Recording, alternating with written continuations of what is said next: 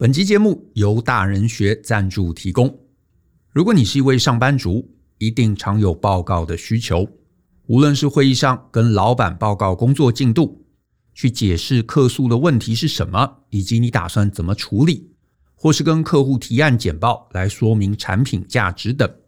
换言之，简报能力其实是我们工作最终展现的方法。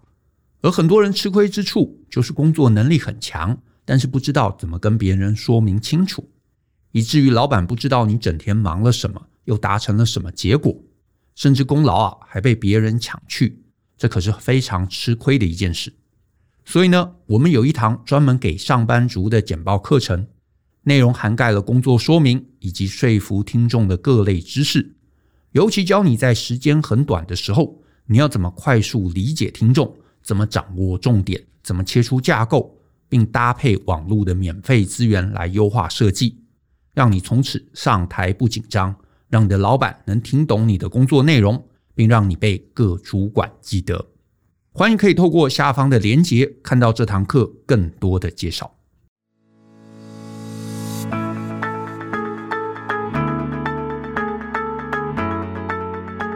欢迎收听大人的 Small Talk。这是大人学的 Podcast 节目，我是 Joe 张国阳。大人学啊是个分享成为成熟大人必备学问的知识平台。我们长期分享职业发展、人际沟通、个人成长、商业管理以及两性关系等等的人生议题。欢迎大家可以多多关注。那如果呢你有任何想要找我们讨论或者提问的，都欢迎大家可以写信到 Podcast at ftpn 点 com 点 tw 这个信箱。那如果呢，你的问题是我们在十五到三十分钟之内可以充分探讨完毕的，就会有机会被我们选中来放在节目之中。那至于啊，有一些很简单的几句话可以解答的问题，或者我觉得可以集合网友众合之力来帮忙的，我也会在我的脸书或者 Twitter 上面以文字贴出。所以呢，也欢迎大家可以持续追踪我这两个账号。那今天呢，我选到的一封读者的来函，他署名呢叫做 Carrie。啊，那我一样把他的信先念给大家听。他写说：“Joe and Brian，你们好，听你们的 Podcast 大概快四年了，当中有很多集的观点，不止颠覆了我的想法，也帮助我做了很多职场上面的决定。那就如同今年我发生的事情，我今年呢四十五，结婚育有两子，先生呢在科技公司上班。”而我呢，在一家颇有名气的盈利型政府机构担任基层的文书近二十年的时间，不过呢是约聘人员啊，不是公职。那因为呢我年资已经很久了，所以我对机关的运作非常的熟悉，工作非常上手，每天的工作呢都可以事先安排或者依经验来顺利解决。那以我的工作内容，在政府机关里头算是要有一定的专业技能。所以薪水加奖金的每个月收入是很不错的。可是呢，从今年开始，县市啊同性质的机关整合体系扩大，禁用了三倍的公职人员，那全部呢都安插为中小主管。以往处理的案件啊，加上签核的时间，顶多是一个星期。不能处理的，可以直接跟首长或者副首长来报告协调。但现在要签署到和决之前，需要会办其他四位中小主管。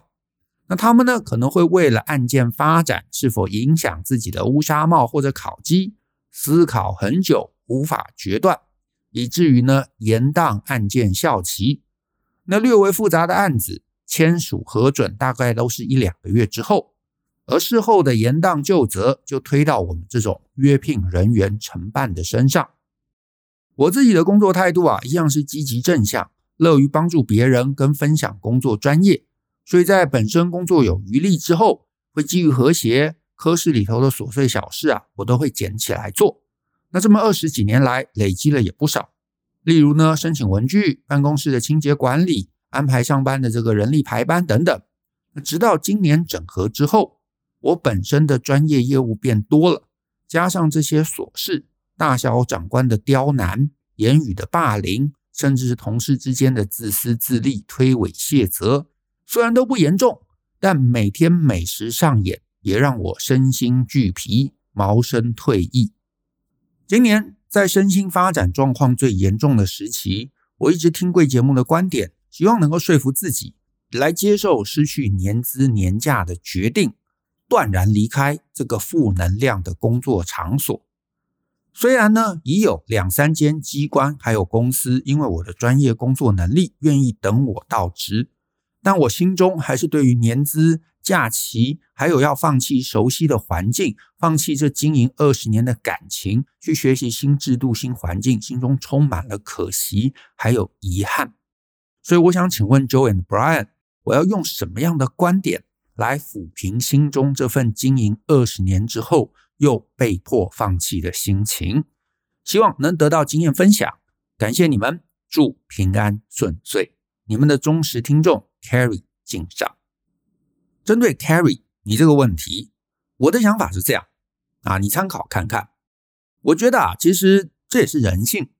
我们大部分人啊，碰到了一个困难的决断的时候，我们直觉会着眼在损失的部分，这是人之常情啊，这是人之常情。因为大部分我们都是风险趋避的，只是啊，当你思考的时候，如果重心都看在损失这个部分。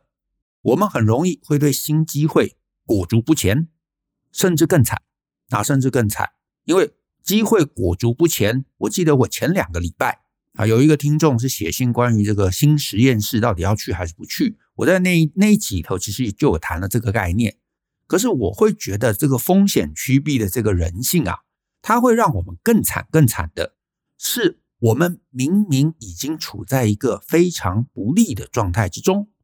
但因为太看重于风险，太看重于损失的部分，而让你会无法下定决心逃离那个负面环境。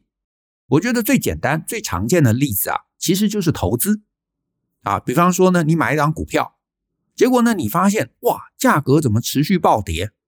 正确、正常的举动是你可能哎，当机立断，你要停损，你要认赔。先把这个手上的资金退出观望，再来考虑下一步。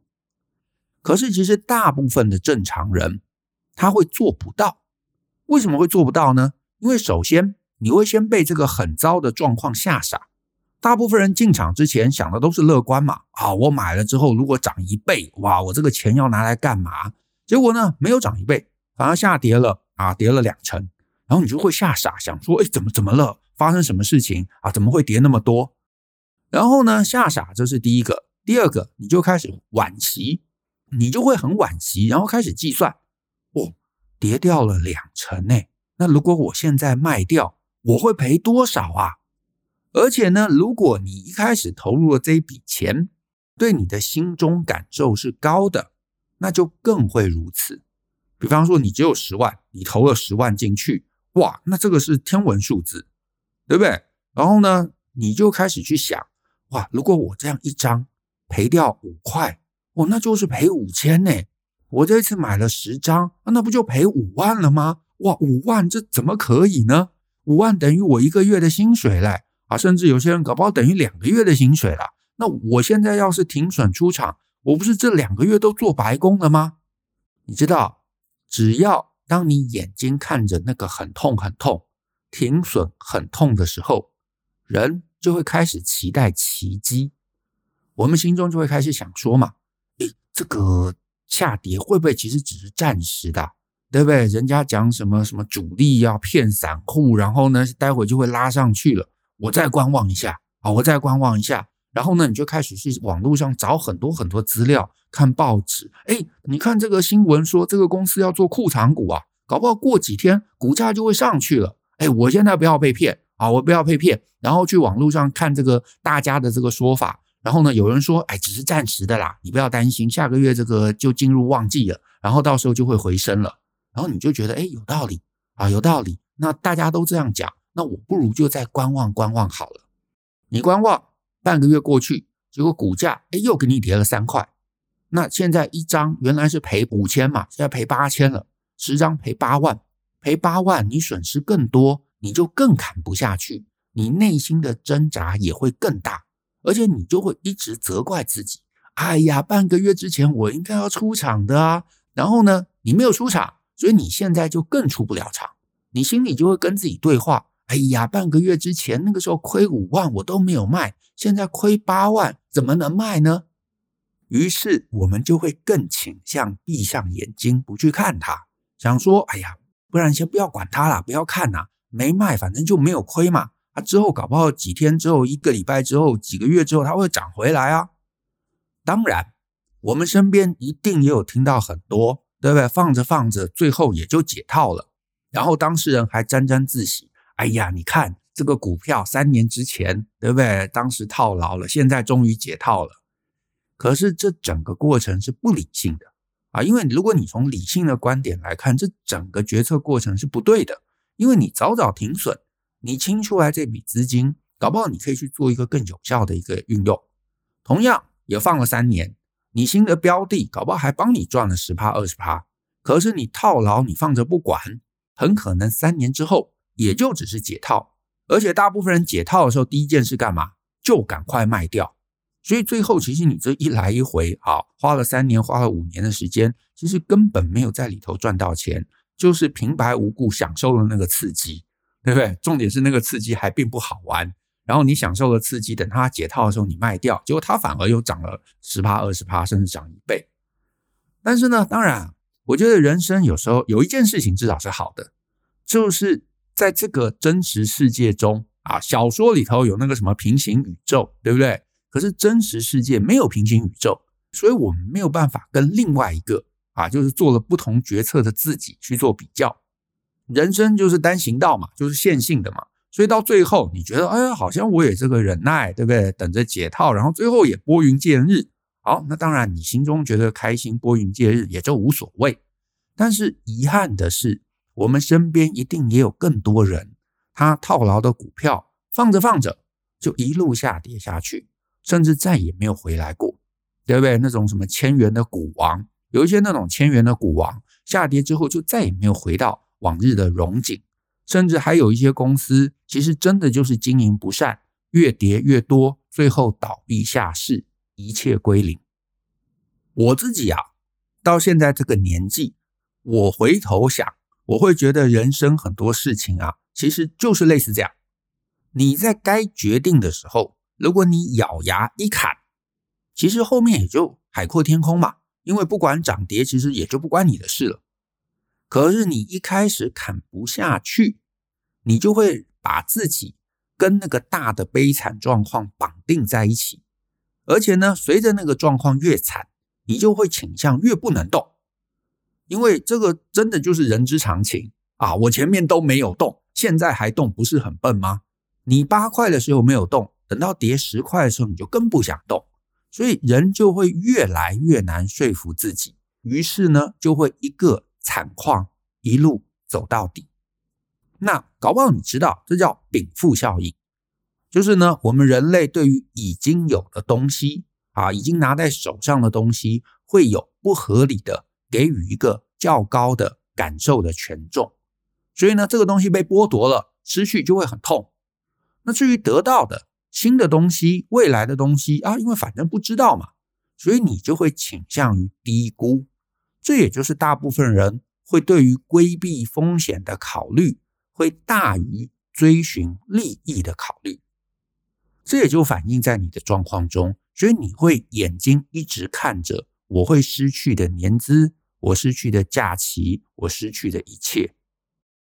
我再举个例子啊，我相信其实你身边啊，因为你到这个年纪嘛，你身边一定有些人他的婚姻啊，他他的这个交友中，他的婚姻可能呢，诶过得不是很好，比方说一开始很年轻的时候，可能碰到了一个不怎么好的男生。那碰到不好的男生，其实最理性的做法就是停损。但是你知道，有些人他就会把眼光放在损失上面。诶，我都花两年跟他交往了，我如果现在停损，那我不是白白损失两年吗？而且呢，我再出去，我也不知道找不找得到比他更好的人呢。那不然他反正跟我求婚嘛，那不然我就先跟他结婚看看啊，因为搞不好结婚之后他个性会不一样啊，谁知道呢？啊，不然就试试看。你看，大部分人就会觉得我丢掉这两年好可惜，我不要可惜，所以我要让这件事情继续推动下去。厌恶损失，你就会倾向不作为。分手你就要面对这个失去的两年嘛。可是我不作为，我维持现状，甚至是我继续推动去结婚，就有一种感觉，我好像还是在这个关系中继续前进，继续得到好东西。但是实际上并不是这样，因为你维持现况，整个大状态并不会变。他不是一个好男人，结了婚他也不会是一个好男人，对不对？那跟他结了婚，勉强结了婚，或者逼他结了婚，甚至他就是主动想跟你结婚，anyway。但是不管怎么样，他的本质并没有不同。所以呢，结了婚一定又是吵吵闹闹。可是呢，这个时候当事人就会想啊，哎呀，我两年前没有分开，现在都四年了，而且我们还结了婚。如果我离婚啊，我不是变成一个失婚妇人吗？哎呀，我损失更大啊！不然我再跟他试试看啊，我们生小孩，搞不好他会为了小孩改。那其实大家你知道，到了一个年纪你就知道嘛，这种事根本不会发生。生了小孩他也没有改，可是这个时候你离开的损失又变得更大，然后最后生两个、生三个，然后到了某个年纪，你大概真的想走也走不了了。然后呢，大部分人就选择眼睛一闭吧，就这么糊里糊涂就过一辈子。我是觉得这个思维绝对是最害我们的。所以呢，回到 Carrie 你的状况。我的想法其实很简单呐，就是你待的这个单位，过去似乎是个很好的环境，你也确实一直很熟悉。可是记得一件事，人生啊，终究没有不散的宴席，尤其是在职场中啊，类似的情境我也碰过啊。我在 S 零一二这个讲座也有讲到过，关于职场中啊没有不散的宴席，以及呢怎么不纠结这个部分。啊，因为毕竟人生难题这件事情大家都很类似啊。那这个你有兴趣，你有机会可以来听听。但总之啊，你现在环境跟过去变得不一样了，对不对？不管组织因为什么原因加了这些中间主管，那中间主管大家又害怕出包，于是让你的工作难度大增。我猜这个改变发生了啊，就是很多官僚组织嘛，都是这个叠床架屋。那这个叠床架屋的组织结构多半也不会一天两天变回去。公务员雇来了，公务员增加了，也不可能叫他们回家，对不对？所以很高的几率，现在这个机关整合之后，它搞不好短期啊，这个短期有可能是十年、二十年都不会再改变回去了。这个变差的效率可能永远就会变差了。那我也得说了，这个在政府组织中也不奇怪。因为所有的调整一定都是越来越朝这个繁文缛节化啊，就是商值会越来越高。那在这个情境中，我觉得最重要、最重要，我自己的着眼点是这些变动，关键是你是基层，而且你是约聘，所以最后所有的不好的事情，压力一定是在你们身上。但也因为你是基层，所以你其实是在这件事情上是完全无能为力。那既然你无能为力，我们其实可以预见，时间拉长，最后只会留下身心俱疲四个字。过去有没有好东西？有没有年资？有没有什么假期？这些好东西有，但是状况只会每况愈下。我觉得我没有立场啊，要你做什么，我也没有立场建议你做什么。可是呢，我就这样讲，我是你的话，我在试着梳理过这整个局之后。我就不会把目光放在损失上面，因为放在损失上面，你就会觉得这损失太大了。然后不管是感情面，不管是这个实质的一些利益面，这个一直去想，你就会什么决定都没办法做。可是呢，我要提醒你，今年有二十年的年资很可惜，但是就像股票停损一样嘛，你明年就有二十一年的年资，到时候就更可惜。后年有二十二年，那不就更更更可惜？所以呢，当你脑海一心想着很可惜，那就会跟前面举的这几个例子一样，不管是股票或者是那种失败的婚姻一样，你就会倾向不断的说服自己，诶，不然我先不要动，对不对？因为太可惜嘛，我先不要动嘛，我观望观望，诶，搞不好半年之后状况会变啊，对不对？搞不好下一季效率就提升啦，搞不好新官上任就会不一样啊。啊，对不对？或者有一个什么新的目标啊，就会有一点不同啊。可是啊，我是悲观的啊，因为我也不知道你在什么组织嘛。但是我是悲观，因为大型的组织，尤其是政府组织，其实就像火车一样，你要它忽然停下来倒转一百八十度，我不会说不可能啊，可是这个几率我猜也不会很高。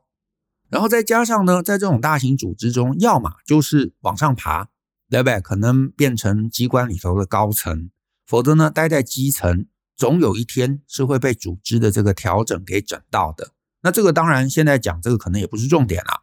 所以呢，我的意思就是，既然处境是这样，我是你的话，我会更想的是继续待下去。假设状况不会变，我能不能忍？啊？有可能你觉得，哎，其实忍也没有关系。但是如果我觉得我忍不住啊，像我，我可能就忍不住，我可能就没办法忍下去。而且呢，我还会考虑，就算我心里忍得下去，我的工作绩效其实一定会因为他们的决断能力变差而变差。就像你讲的吧，这几个中阶主管他们都担心他们的决策会被呃影响到乌纱帽，所以会想很久，甚至会拖到最后一刻才签合。那一定会影响到我。我的绩效会变差，那我的绩效变差了，搞不好考绩也变差。那考绩变差了，长期而言，我的薪资跟福利，甚至是工作氛围也都会越来越差。我现在累积的，搞不好接下来两年、三年全部都要丢掉。所以呢，如果忍下去，纯粹只是情绪劳动，那我觉得也罢啊。就是呢，哎，有人对不对？有人怪怪我，有人骂骂我啊，那个我觉得好，那可能是薪水的一部分，搞不好可以忍。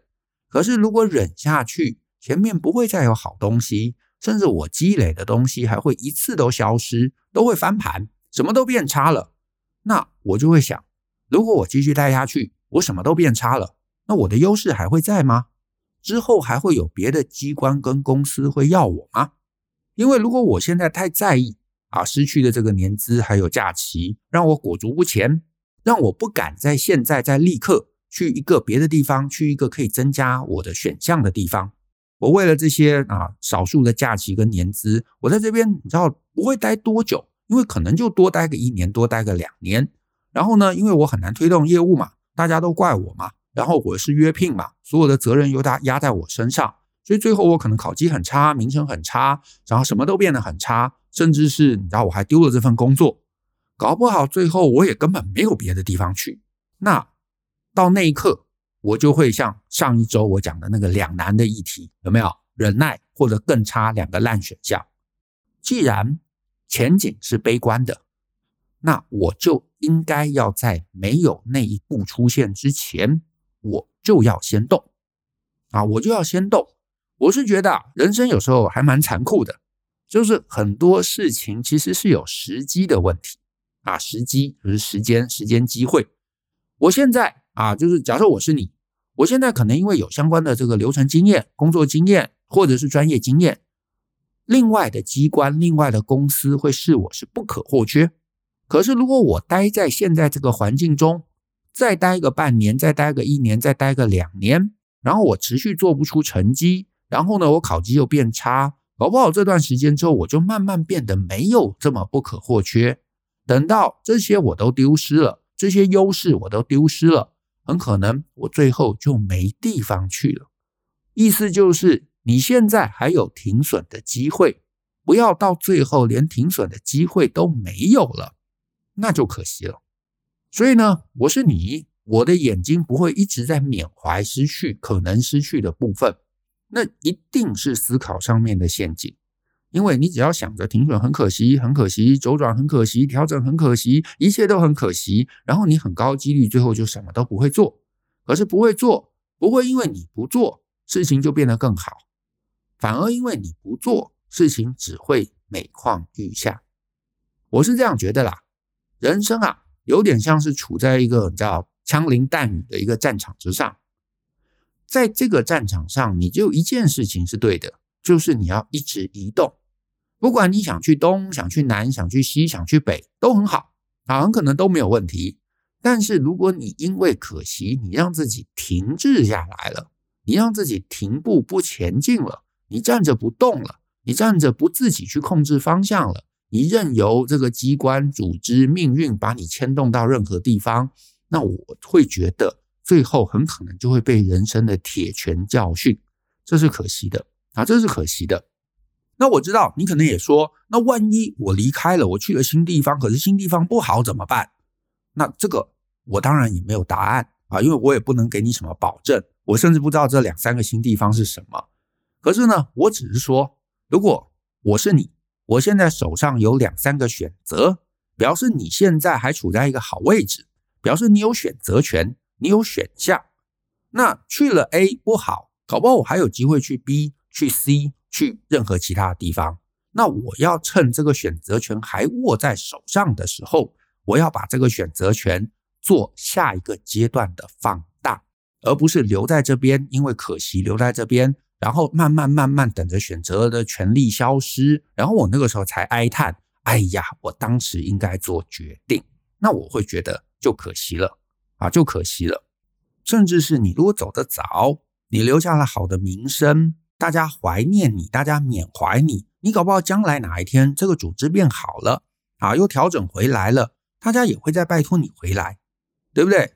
所以我想说的事情其实很简单，你留着不动，如果是早先的状况，那我同意这里可能是一个安逸的地方啊，所以呢，我也不一定会一定劝你要离开安逸的地方。可是现在这里最大的问题是安逸不见了。而且显然你自己也知道，它慢慢变成是一个你会比较难做出绩效的艰苦环境。而且呢，因为环境变差了，在其中的每个人就会开始为了自保，开始把责任外推，就开始会刁难你，开始会言语霸凌。那我要提醒的是，这个绝对不是这个状态的终点，终点还在很后面。我讲一个我个人的认知。就是我一直都相信，环境会决定我们很多时候的状况。只要大环境差了，你就会发现人性的恶劣面就会越来越多。在一个组织里头，大家绩效都很好，大家都赚钱，每个人年终都领很多。那这个时候你会发现，大家都相亲相爱。可是环境差了，公司不赚钱了，组织变得险恶了。那这个时候人性的黑暗面就会越来越多。互相的伤害，互相的欺负会越来越明显，然后你就会在这里头越来越感觉到心寒，还有失望。再来，别人会开始逃，别人会开始逃，别人逃了，你就会得要去承担更高的责任，还有更高的压力。如果呢，你像你在信中讲的，你是一个很有责任感的人，那等到你周围的其他的约聘的人、其他的承办人员都逃走了，那个时候。你还有什么立场离开呢？因为你的长官可能就会跟你讲啊，哎，你不要走啊，现在没有人了，求求你留下来帮忙吧。看在二十年的老同事的份上，这个时候怎么办呢？你要留下来吗？你留下来，你分到更多的工作，更差的绩效，更不可能结案的状况，更多的刁难跟霸凌，更多的推诿跟卸责，你会开心吗？你不会的。然后呢，你在这个处境中，你就会越来越把自己逼在一个很尴尬、很难以转圜的一个境地中。你离开了，你觉得你背叛别人；你离开了，那被丢下的人也会咒骂你。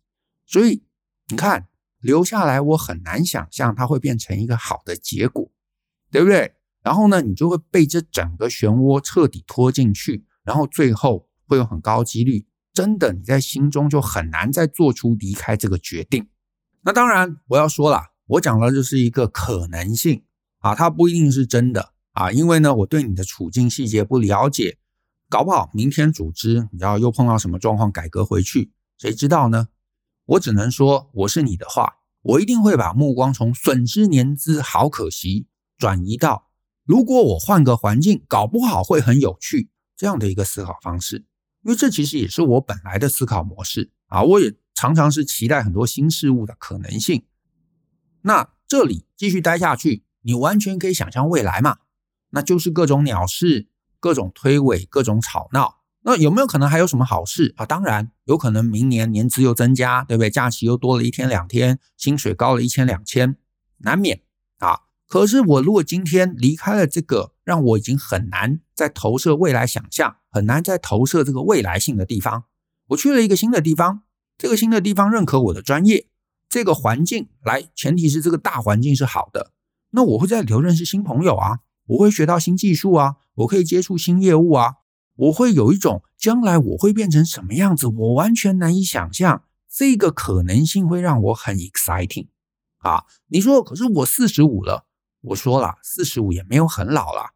张忠谋创立台积电的时候，那个时候都几岁？五十六，对吧？我印象中是五十六，你还比他小一轮啊，整整小一轮哦，还有整整十二年的时间你可以准备。谁知道呢？搞不好十二年之后，搞不好十二年、十三年之后，你也创造了一个台积电啊，或者是将来会变成台积电的一个单位，谁知道呢？所以我希望你应该要追寻能够对未来充满期望。未来有无限可能的地方，或者至少你就把自己放在一个能够对未来充满想象空间的环境。好，那当然最后你要怎么选？好，我就不介入啊。我是建议你还是要自己周详的思考。我讲的要搞不好也很偏激啊，也不一定是全貌。可是呢，我是你的话，我多半会离开，而且呢，我会在看到这个组织变化的第一瞬间，意思就是半年前，我搞不好就会走。好，或者最慢三个月前我就会走，因为那个时候走，我一定是最早期走的其中的一个人。那个时候人力还有剩嘛，所以大家就会欢送我啊，还会感伤，搞不好大家还切蛋糕，还跟我哭成一团，会祝福我。而且那个时候我是最有离开的筹码，不会有人挽留我，不会有人恨我，不会有人觉得我抛下了大家。可是你一直等，一直等，一直等，等了半年，再等三个月，再等九个月。大家都陆续走了，大家都知道这里不能留了。那个时候走的人，绝对就是被大家讨厌的人。那你说损失年资年假很可惜，谁知道呢？等你离开了，时间久了，你去到了一个更好的环境。我在新的地方，我如果都过得顺心，过得开心，我不断的成长，我得到我新的年资跟年假，这些失去的部分，多半你也就忘记了。所以呢，这是我的建议，你可以参考看看啊。可是呢，最后的决定，请还是理性思考，自己决策。那我们今天的节目就到这边，谢谢大家的收听。那如果你喜欢我们的节目，欢迎分享给亲朋好友，尤其欢迎大家在节目下面留言给我们一些鼓励。我们一起相信思考，勇于改变，一起学习成为成熟大人的各类学问吧。那我们下次见喽，拜拜。